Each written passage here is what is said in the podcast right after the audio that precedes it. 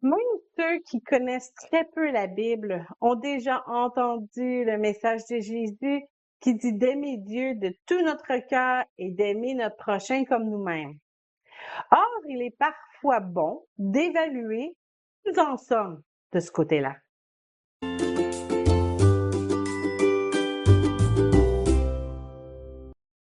Nous vivons dans un monde très égocentrique, où chacun cherche son propre intérêt. Nous voyons parfois sur les médias sociaux des personnes qui se prennent en photo en rendant service à quelqu'un dans le besoin. Leur dévotion envers les autres devient seulement un autre moyen de flatter leur orgueil et elle perd sa valeur.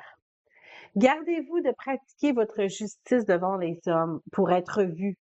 Autrement, vous n'aurez point de récompense auprès de votre Père qui est dans les cieux. Matthieu 6, 1. Ce que nous devons faire en tant que disciples de Jésus, c'est d'aimer notre prochain sans attendre d'y retirer une gratification quelconque. Si vous aimez ceux qui vous aiment, quelle récompense méritez-vous? Les publicains aussi n'agissent-ils pas de même? Matthieu 5, 46. Sont ce commandement dans notre quotidien.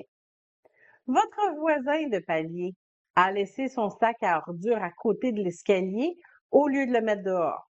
Dans cette situation, qu'est-ce que ça signifie d'aimer votre voisin, d'aimer votre prochain? Les araignées ne vous importunent pas, mais votre collègue de travail en est terrifié. Dans cette situation, qu'est-ce que ça signifie d'aimer mon prochain? Vous avez un horaire chargé, mais votre vieille tante est seule à la maison et elle s'ennuie. Dans cette situation, qu'est-ce que ça signifie d'aimer mon prochain?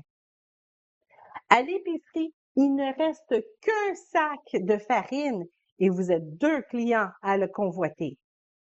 Dans cette situation, qu'est-ce que ça signifie d'aimer mon prochain? Jésus ne nous demande pas d'aimer notre prochain lorsque oh, c'est convenable pour nous ou lorsque la personne à aimer pourrait nous remettre l'appareil plus tard. Notre Seigneur ne nous dit pas non plus d'aimer ceux qui sont aimables.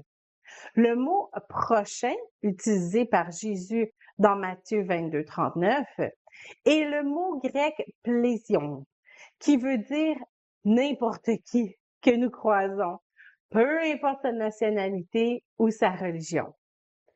Pour les Juifs, leur prochain était seulement d'autres Juifs et Jésus les a réprimandés en leur racontant la parabole du bon samaritain. Vous pouvez voir ça dans Luc 10, 30 à 37. Nos actions de grâce ne doivent pas avoir de conditions.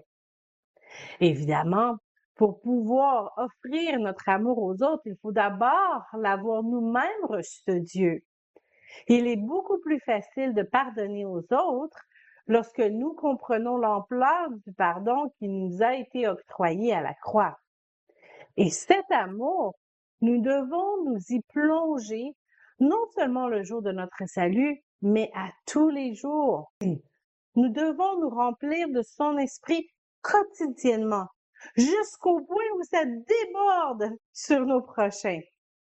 Si nous croyons que notre don de soi nous prive de quelque chose, si nous avons l'impression que nous serons perdants en aimant notre prochain, c'est que nous n'avons pas été remplis par la bonne source, celle qui est intarissable.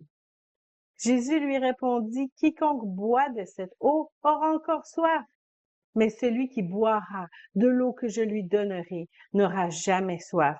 Et l'eau que je lui donnerai deviendra en lui une source d'eau qui jaillira jusque dans la vie éternelle. Jean 4, 13 et 14. Et pourquoi parler de ça à des célibataires? D'abord, bien sûr, parce que aimer notre prochain n'est pas une suggestion de Jésus, c'est un commandement.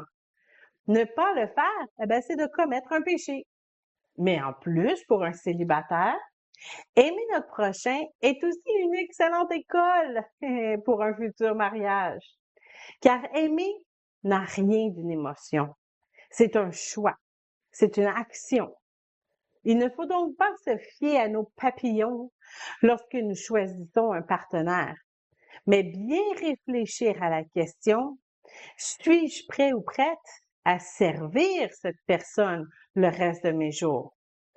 Si nous pratiquons déjà le commandement d'aimer notre prochain avec des étrangers, eh ben, nous serons aussi davantage prêts à le faire avec la personne qui partagera notre quotidien. Enfin, une personne célibataire qui obéit à, ce commandement et qui est généreuse et non centrée sur elle, ah ben, c'est toujours aussi plus attirant.